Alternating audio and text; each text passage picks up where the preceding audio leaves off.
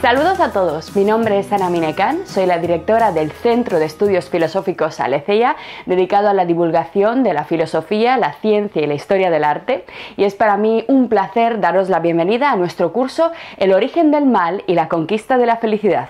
Bajo este sugerente título se esconde uno de nuestros ciclos temáticos dedicados a analizar una de las ramas más vigentes, más polémicas y más interesantes de la filosofía. ¿Cómo se toman las decisiones morales? ¿En qué se fundamentan nuestras valoraciones éticas? ¿Qué queremos decir cuando calificamos una acción de buena o mala?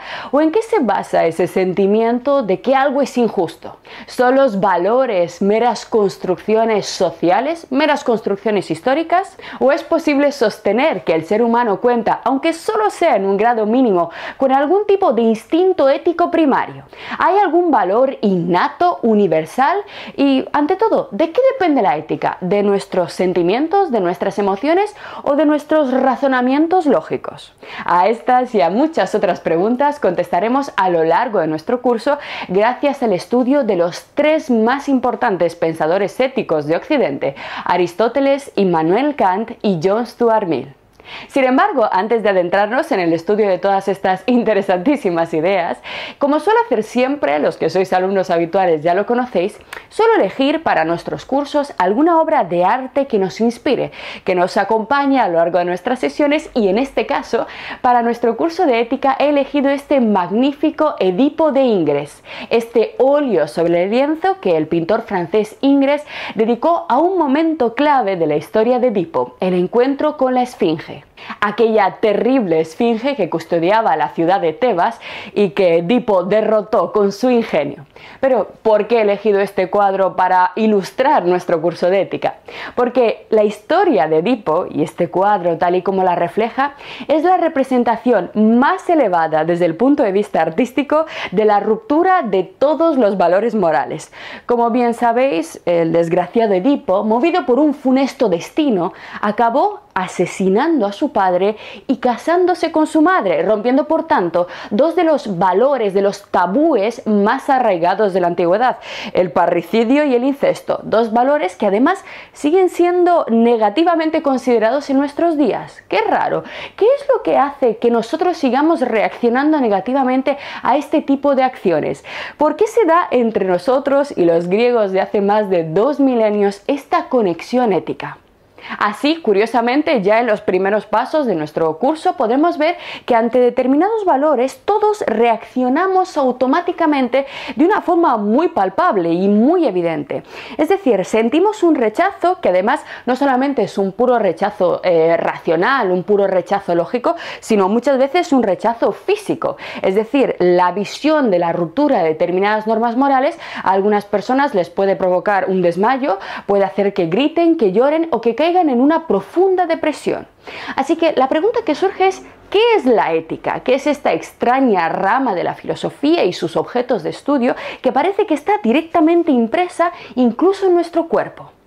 Con su sublime genio literario, el gran Sófocles eh, puso sobre la mesa un segundo gran problema que ha atenazado al ser humano desde el comienzo de la civilización occidental, y es la incuestionable verdad de que otros pueblos, otras culturas, reaccionan con la misma vehemencia que nosotros ante valores que a veces son claramente distintos o incluso opuestos.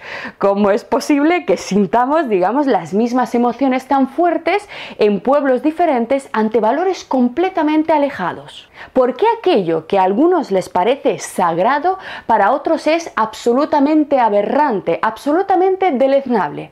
¿Qué es esta pátina, qué es esta coloratura que cubre nuestras acciones y que llamamos valor ético o valor moral? Mientras que el resto de seres que pueblan la realidad, el resto de animales, de plantas, de piedras, son considerados por nosotros completamente ajenos a la moralidad, es decir, amorales, todos los actos, en cambio, realizados por los seres humanos, tienen ante nosotros un grado más o menos intenso de moralidad, un color más o menos fuerte en esa gama de colores de la ética, cuyos extremos son el bien y el mal. ¿Qué es ese sabor a rechazo o aceptación que todos reconocemos? Reconocemos inmediatamente y que podemos detectar en prácticamente todas las obras humanas. ¿Por qué nos es imposible permanecer impasibles ante la visión de determinadas acciones, incluso aunque no sepamos muy bien por qué nos movemos así y reaccionamos así? no lo sabemos, pero ese será el trabajo al que nos dedicaremos a lo largo de este curso. Investigar exactamente qué es la ética y cuáles son las teorías propuestas por los tres grandes autores de la ética, los tres grandes padres de la ética occidental, acerca de todas estas cuestiones.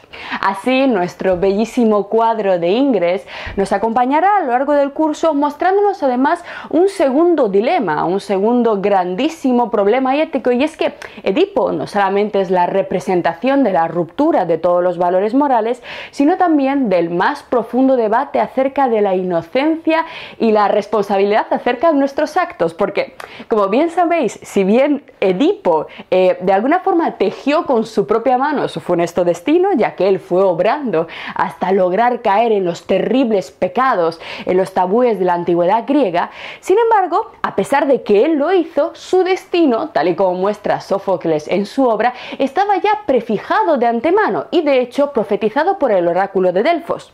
Pero si esto es cierto, si todos los pasos que iba a dar Edipo estaban ya predestinados, ¿fue Edipo realmente responsable de sus actos? Pero vayamos un poco más lejos. ¿Somos los seres humanos verdaderamente responsables desde el punto de vista ético y moral de nuestros actos?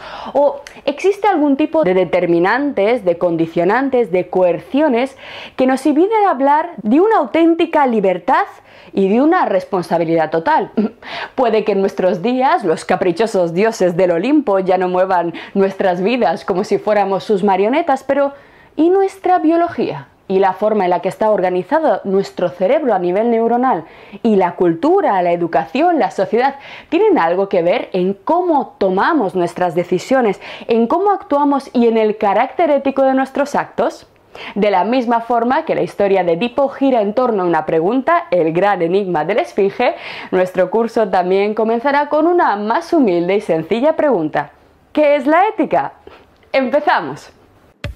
Lo que acabas de ver es solo un pequeño fragmento de nuestro curso. Si quieres disfrutarlo en su totalidad y descubrir muchos otros cursos, también de historia de la ciencia y de historia del arte, visita nuestra web anaminecam.com. Y recuerda, este proyecto solo es posible gracias a nuestro programa de microfinanciación.